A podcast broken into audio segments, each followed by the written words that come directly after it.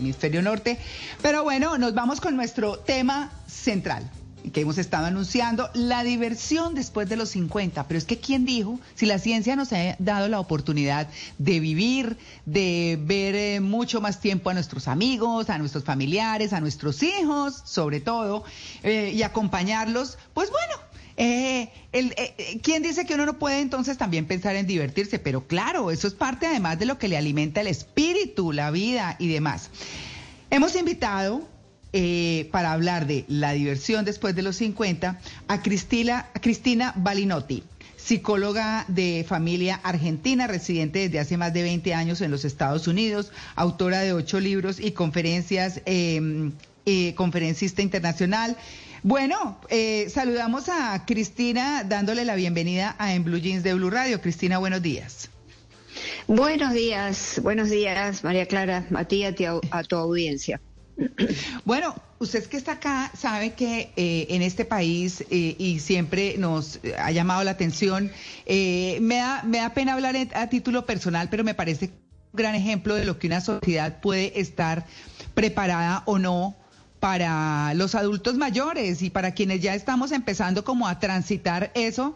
Em, y es que recuerdo, vengo a este país desde que tengo siete años, ahora estoy viviendo acá, pero, pero recuerdo mucho que mi abuela y mis tías que vivían en Nueva York, mi abuela eh, tenía actividades y se iba. Que la ciudad, eh, inscríbase porque la ciudad está armando un paseo para ir a Atlantic City a conocer los casinos, eh, o a ver, a, ir a los casinos, o para ir a la playa, o para hacer un barbecue, o para encontrarse en una tarde de bingo.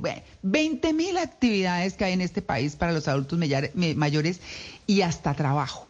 Entonces, eh, digamos que uno, uno empieza a decir, ¿dónde están las políticas?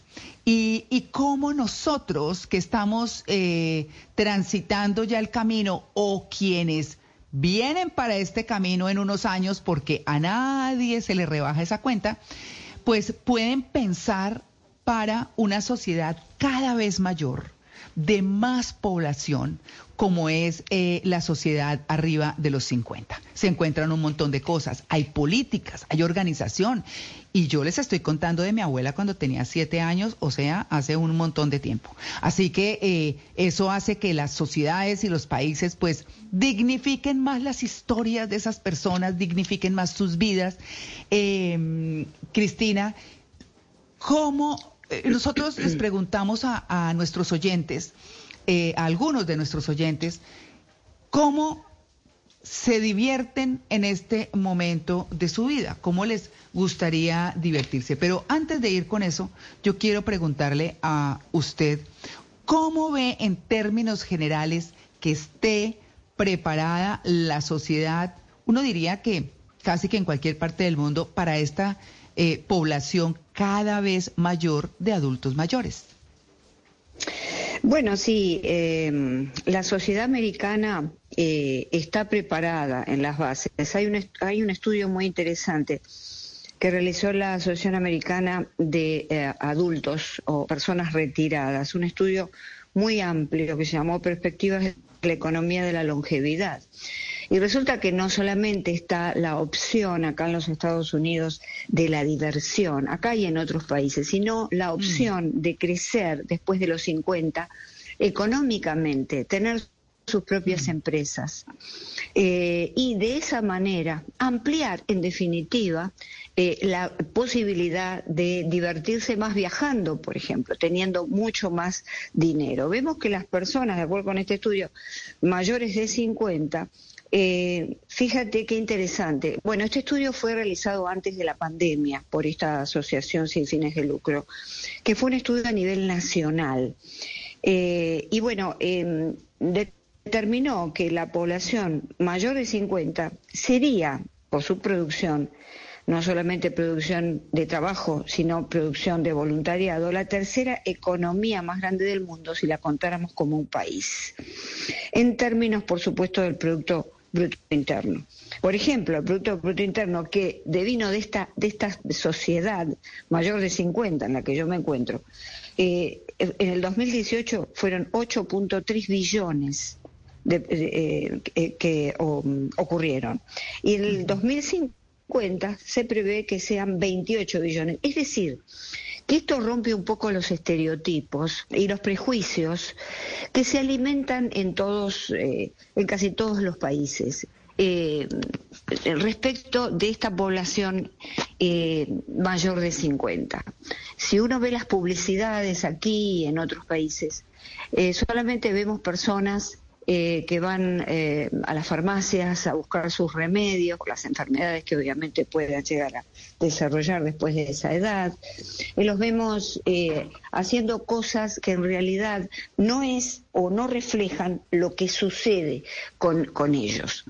entonces, esto es la nueva perspectiva que tenemos que darle, que en realidad no son una carga, no somos una carga económica y esto tendría eh, que ser algo importante, que no se le da, porque este estudio no se le ha dado la suficiente difusión a pesar de que tiene acuerdos eh, con entidades internacionales, ¿verdad? Eh, de todas maneras, acá Estados Unidos es un país muy avanzado. En el 2019 se aprobó en 40 estados una ley ¿no? que eh, ayuda eh, a las personas, esta ley eh, o, aplica a los hospitales, que deben brindar información y apoyo a los voluntarios, porque lo que genera también eh, acá en Estados Unidos las personas mayores de 50 es que son voluntarios, voluntarios porque mm. muchos son custodios de sus nietos legales, cuidan a personas enfermas, asisten a familias y todo eso es un gran ahorro que el país, que acá Estados Unidos, eh, tiene, gracias a esta población, a este colectivo social que no está debidamente reconocido, pero que si rascamos un poquito la superficie, nos damos cuenta que en efecto tiene una vida muy activa más allá del estereotipo, digamos. De modo que eh, claro. Eh, y la diversión, bueno, la diversión, yo creo que los nuevos empresarios después de los 50, ah, eh, los nuevos voluntarios después de los 50, eh, es la nueva, digamos, todo ese trabajo es la nueva diversión. ¿Pero por qué? Parece una paradoja. Eh, ¿Por qué? Porque para mantenerse más sano, eh, desde el punto de vista, y acá entramos en lo psicológico, para mantenernos sanos psicológica y emocionalmente, debemos seguir produciendo. El concepto del retiro es un concepto que por suerte está terminando porque retirarse a dónde, retirarse a qué, a esperar la muerte, a esperar, a divertirme superficialmente, a no producir. El cerebro humano necesita producir en sociedad. Eh, desde el punto de vista psicológico. Entonces, eh, eh, debemos celebrar que estas organizaciones, particularmente AARP, que así son las siglas en inglés, esté mm. poniendo en primer plano estas actividades tan importantes, ¿verdad? Claro, claro. Uno, digamos, que uno siempre piensa, eh, discúlpeme eh, Cristina que la interrumpa, uno siempre piensa que, que eh, sin duda uno lo que ve es que un pensionado entra en depresión y se acaba. Es decir, se ve que son, son personas que se disminuyen. ¿Por qué? Porque de pronto no han pensado en un plan, eh, de actividad, porque pueden tener de pronto su vida económica resuelta, pero un plan de actividad no lo tienen pensado. Eh, uno siempre, eh, y, lo hemos dicho mucho en este programa, tiene varias habilidades. Se dedica de pronto a la que más la apasiona o para muchos de pronto a la que más le resultó y se siente bien y se siente contento. O por lo que sea, pero uno siempre tiene algo, eso que se llama hobby, por ejemplo el hobby de pintar, bailar, qué sé yo. Entonces, eh, me voy a aprender a, me voy a poner a aprender a bailar tap, o me voy a poner a aprender a pintar no sé cómo, o cosas así por el estilo. Pero hay gente que lo viene trabajando desde hace un muy buen tiempo y termina desarrollando eso para su cierre de vida.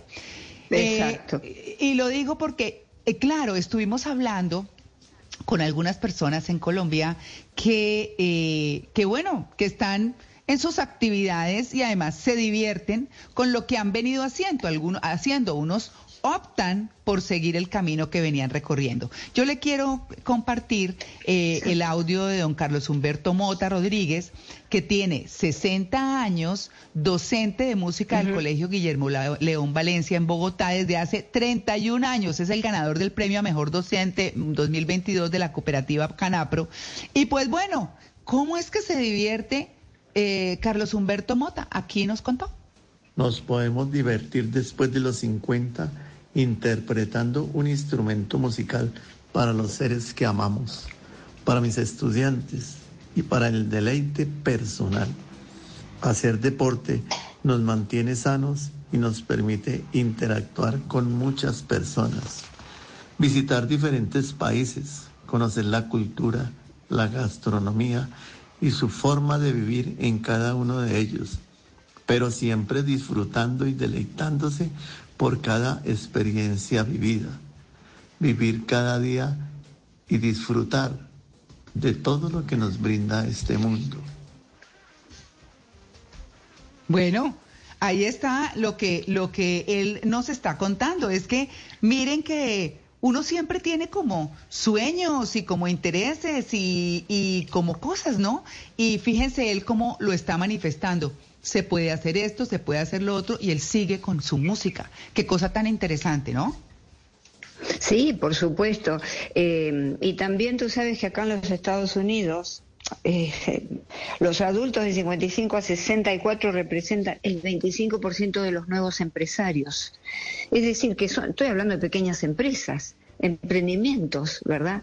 Eh, no todo el mundo de pronto eh, llega con el nivel económico como para viajar, disfrutar y hacer, digamos, eh, una actividad que toda la vida lo hizo, seguir haciéndolo por el arte mm. mismo, por la sensación. Entonces, generan nuevas empresas. Y resulta que dentro de esa población hay personas que están menos enfermas, eh, porque la enfermedad es siempre eh, mente-cuerpo, vale decir que cuando yo no entretengo mi mente y entretenerla o divertirla con algo que al cerebro le sirva, eh, porque cuando nos sentamos a ver televisión, como muchas personas mayores pueden hacer, eso es una involución del cerebro. entonces la parte cognitiva con la que pensamos, prestamos atención, todo se va deteriorando, la escritura, eh, de modo que mm, hay que estar concentrado en una actividad. Y si puede dar dinero mejor y si no da porque es un voluntariado. Yo conozco gente que realmente personas mayores que no tienen mucho dinero y sin embargo hacen voluntariados. Van a mm. hospitales cuidan niños entonces, la idea sería que el gobierno pueda encontrar, como hacen en Singapur, por ejemplo, eh, eh, ofrecerle, por ejemplo, una licenciatura remunerada para la, prestación de cuidados. Eh, darles un incentivo económico, porque son personas que están a través de su actividad ahorrándole mucho dinero al gobierno. Porque entonces, si ellos no estuvieran cuidando ¿dónde, dónde estarían esas personas? que surgir cuidados, eh, eh, digamos, estructurales ¿no? del gobierno. De modo que es, es muy bueno desde ya que la idea, la línea de, de análisis que tú planteabas del hecho de que, claro, eh, una actividad que se hizo de joven la podemos seguir haciendo luego, pero ya de una manera más completa, todos los días. Mm. Eh, y lo podemos desarrollar en una actividad también que sea productiva. Eso eh, es, eh, es muy importante, es lo ideal. Pero con todo esto de del dinero y de luchar por la vida en el día a día, no todo el mundo sabe qué quiere hacer. Lo único que sabe la mayoría es, bueno, tengo que salir a trabajar para mantener mi familia. Pero después de los 50, ahí encuentran de pronto bueno, puedo poner este negocio, puedo hacer algo ¿eh? por mí mismo. Eso es una fuente inmensa de, desarrollo después de los 50, porque nos seguimos desarrollando hasta el día de nuestra muerte. No, claro, eh, por supuesto. sí, sí, eso en nosotros. Claro. Es decir, está en nosotros ver cómo nos desarrollamos, ¿verdad? Y cómo nos empujamos a estar mejor cada día.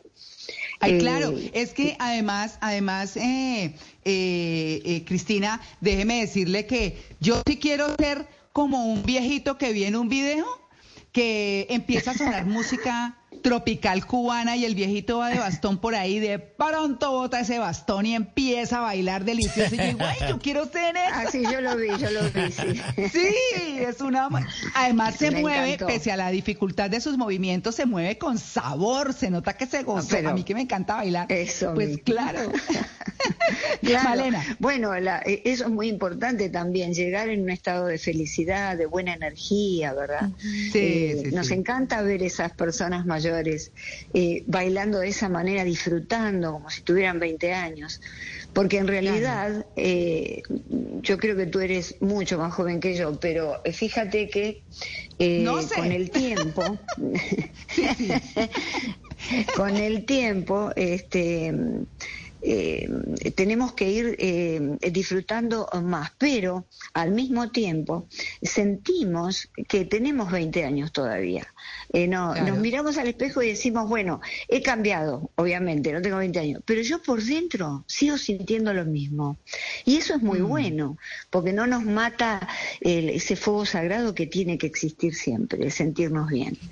Por eso también debemos combatir la depresión y todo esto en personas mayores. La mejor forma, antídoto contra la depresión, es esto, divertirse, eh, tener una actividad productiva, seguir adelante. Eso es lo que, por otro lado, es una herencia fabulosa. Claro, para divertirse, para seguir adelante, para tener una actividad productiva, también podemos hablar de lo que tiene que ver con la socialización después de los 50. En etapas más tempranas de la vida es más fácil socializar, ya sea porque uno está más dispuesto o porque hay contextos para desarrollarlo. Entonces, en el colegio, pues se conoce otras, otros niños. En la universidad se conoce también otros jóvenes. Luego en el trabajo se conocen compañeros de trabajo, se crean redes de apoyo de amistad. Pero entonces, ¿cómo se hace después de los 50 para crear estas redes de amistad? Si ya, por ejemplo, llega, llega una edad en la que las personas no están tan interesadas en crear nuevos lazos y además no tienen el contexto propicio para hacerlo, para desarrollarlos. ¿Cómo crear lazos? ¿Cómo socializar después de los 50? Sí, nos quedan unos dos minuticos. Te agradezco, Cristina, y me perdonas. Sí, sí. Hola. Sí, sí, nos quedan dos ah, minutitos para que nos cuente, por favor. Sí. Bueno, perfecto. Sí, eh, eh, continuar con actividades físicas, porque ir a clubes, eh, jugar, por ejemplo, aquellos que pueden al golf, genera un montón de actividades, de, amistades circunstanciales, cualquier deporte, inclusive las amistades que se generan eh, llevando el perrito ¿eh? a determinados parques. Acá en Estados Unidos es muy habitual. Entonces la gente mm. se pone a charlar. Siempre hay algo que debemos eh, buscar, más allá de la familia, porque la familia, a lo mejor los, los nietos se fueron, los hijos también. Eh, si pudiéramos mantener la comunicación con nuestros mayores, los más jóvenes, sería ideal.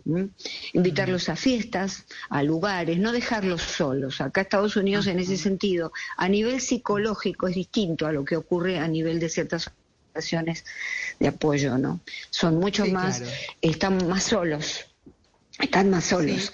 Entonces, uno puede llegar, si no es la familia, a generarlo a través de una actividad. Hay quienes van a jugar a las bochas, al ajedrez. Ah, sí. esas, son actividades para generar. Estudiar, ¿por qué no? Hay adultos mayores de los 50 que entran en universidades. ¿Qué mejor ámbito de socialización que la universidad? Y recordar que el cerebro es social, no se desarrolla eh, si no es en relación con otro. De modo que no nos podemos quedar en casa si, si no tenemos a nadie, salir a caminar, salir a un parque, hablar con gente.